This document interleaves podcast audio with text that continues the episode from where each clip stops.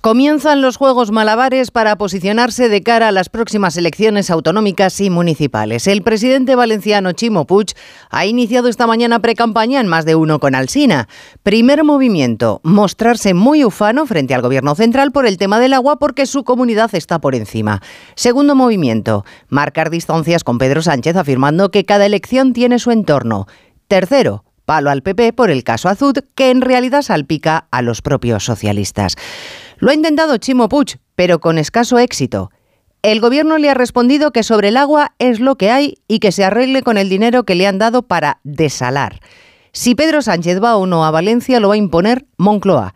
Y el Partido Popular le recuerda que imputados en el caso Azud solo hay en el PSOE. Así que quizá el presidente valenciano quiera darle una vuelta a su estrategia.